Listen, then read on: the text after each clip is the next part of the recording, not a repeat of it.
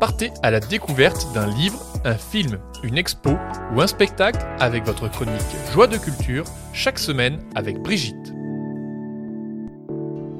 Je vous parle aujourd'hui du film Une année difficile, actuellement à l'affiche. Ce film est réalisé par Eric Toledano et Olivier Nakache, avec Noémie Merland dans le rôle de Cactus, la jeune chef du petit groupe d'écologistes, et les deux compères Jonathan Cohen et Pio Marmaille, absolument formidables. C'est un film réjouissant, jubilatoire, une pépite d'humour, de drôlerie et d'intelligence. On y rit beaucoup, et par le temps qui court, cela fait du bien. Les deux héros, Albert et Bruno, se rencontrent dans des circonstances dramatiques, et contre toute attente, ils deviennent amis.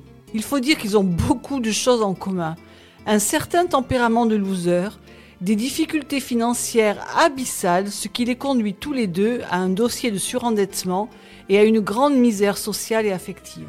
La fin les fait croiser un petit groupe d'activistes écologistes fort sympathiques qui organisent des apéritifs pour partager leurs convictions. Nos deux comparses sont plus attirés par les chips et les bières gratuites et la jolie cactus que le combat militant, mais ils feignent de s'y intéresser et s'incrustent dans le groupe en mode parasite, ce qui provoque des situations très cocasses, des situations improbables et risibles avec néanmoins une certaine poésie. En fin de compte, ils finissent par partager réellement une forme de solidarité humaine avec ces activistes malgré leur travers idéaliste.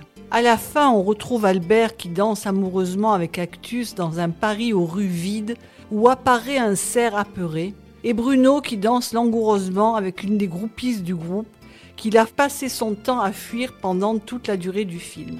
Mathieu Amalric, lui interprète le rôle du coach en rééducation budgétaire pour les personnes surendettées.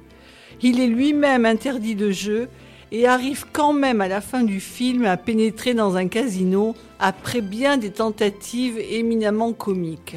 Ce film aborde des questions importantes, le surendettement, la surconsommation, l'épuisement de la planète, tout cela sur un mode léger et grinçant à la fois. La scène du Black Friday par exemple est absolument hilarante. Les deux réalisateurs se moquent gentiment de nous tous, de nos faiblesses et de nos manques sans jamais nous juger ni nous faire la morale. L'ensemble est parsemé de mimiques, de gags comiques légers comme des petites bulles, des situations improbables et risibles, avec néanmoins une certaine poésie. Ah, j'oubliais, très drôle la succession des présidents français qui nous annoncent une année difficile depuis plus de 30 ans. À très bientôt pour une prochaine chronique la semaine prochaine. Au revoir.